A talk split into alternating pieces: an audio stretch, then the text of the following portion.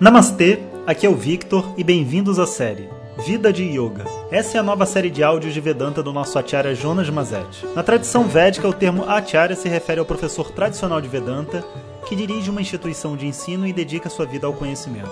Jonas Mazet é formado pelo curso de três anos do Swami Dayananda na Índia e hoje dirige seu próprio Instituto de Vedanta no Brasil. O seu propósito com esses áudios é permitir que as pessoas possam saborear o néctar do conhecimento e, quem sabe, despertar para uma nova liberdade. Om Shri Guru Pyo Namaha Om Bom dia pessoal Um pouco movimentado hoje aqui porque eu estou gravando essa mensagem do aeroporto para vocês E queria na verdade dar continuidade ao nosso tema Vida de Yoga E foi muito bem recebido por todos, né? Então eu achei que a gente pode realmente explorar bastante esse tema e uma compreensão mais profunda do que é yoga eu acho que vai ajudar bastante.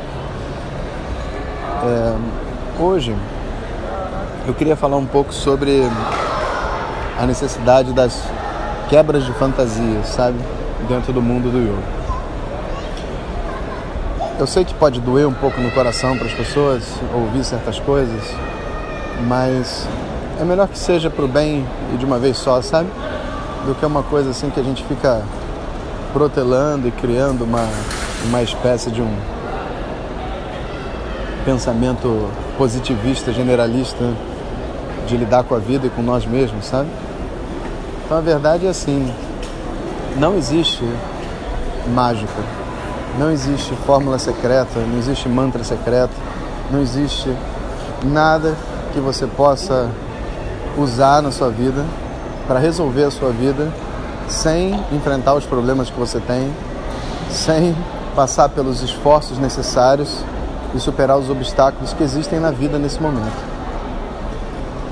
Eu sei que muitas vezes a gente lê livros e os livros dizem que o mestre estava lá e ele passou a mão na cabeça da pessoa e e aí agora ela se livrou de todo o karma e todos os problemas que ela tem mas pensa bem, sabe? É razoável você imaginar que uma pessoa está lá brigando com a mãe, aí passa o mestre, passa a mão na cabeça dela, ela nunca mais briga com a mãe, porque recebeu a bênção sagrada do mestre, sabe? Isso não é uma coisa intelectualmente admissível, sabe? Porque uma bênção que alguém vai dar, uma oração, pode ser uma coisa muito especial. Pode inclusive, sei lá, alinhar seus chakras e você se sentir assim, muito bem. Mas se eu tenho um problema a nível emocional, se eu sou, por exemplo, um, um, um namorado ciumento, uma esposa ciumenta, você acha que tem mantra que vai acabar com ciúmes? Pensa bem. Não tem lógica. Porque o mantra, ele vai atuar na mente, vai trazer tranquilidade, vai trazer paz, vai trazer um monte de coisa. Mas ele não vai conseguir fazer essa pessoa ficar segura no relacionamento dela. Porque a pessoa está insegura dentro de um relacionamento por uma questão, talvez, de um julgamento errado que ela tem sobre si mesma, talvez ela não se acha boa o suficiente, talvez ela não foi corretamente aprovada pelos pais na sua infância. E quando você olha assim nessa perspectiva toda, só tem um trabalho a se fazer: arregaçar as mangas e fazer sua terapia, fazer a sua análise, sabe? Então a proposta dentro do mundo do yoga não é substituir um processo de desenvolvimento natural e normal que uma pessoa tem por segredos, passos de mágica ou coisas incríveis e fantásticas, por mais que estejam escritos nos livros, é tudo mentira, não funciona assim. Existe, na verdade, um, uma espécie de fantasia que todo mundo quer acreditar, que cada um vai poder resolver a sua vida sem esforço, sabe, sem ralar. Mas isso não é verdade todos os grandes mestres que eu conheci e que têm uma cabeça ótima hoje e vivem uma vida de tranquilidade etc., ralaram muito para ter essa cabeça. Ralaram muito para conseguir entrar em contato com essa criança interior que existe, acolhê-la, ser amigo de si mesmo, ser capaz de lidar com as pessoas do lado de fora sem introjetar os problemas. E é óbvio, meditação vai ajudar? Claro. Yoga vai ajudar? Claro que vai ajudar. Mas, em última análise, se o seu problema é com as emoções, você vai ter que trabalhar suas emoções. Não vai ter mantra que vai resolver o seu problema de medo de falar em público. Aí você canta o mantra, perde o medo. Pronto. Não, como é que você vai perder o medo de falar em público, meu filho? Falando. Não tem nenhum outro jeito.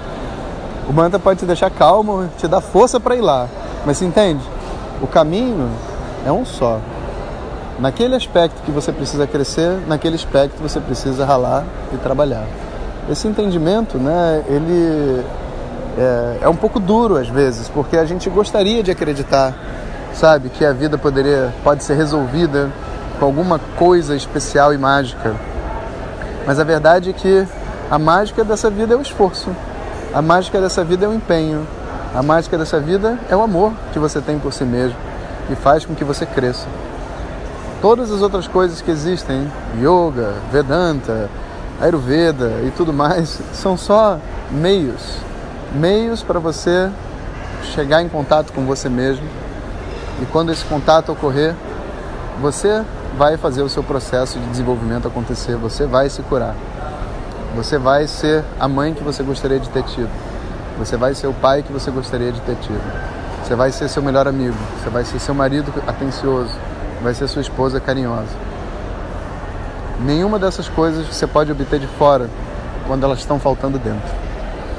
Difícil, mas é verdade. Então esse caminho de yoga não é mole não. Você, você quer saber o que é vida de yoga? É uma vida de relação, uma vida de descoberta, uma vida de humildade, né? E uma vida de prazer, de felicidade. Om Shanti Shanti Shanti Harihi Om Shri Harihi Om Compartilhe com seus melhores amigos. E se você quiser receber nossas mensagens diretamente no seu WhatsApp, clique agora no link que vem junto com o título. Para outras informações, www.vedanta.com.br. Om Tat Sat.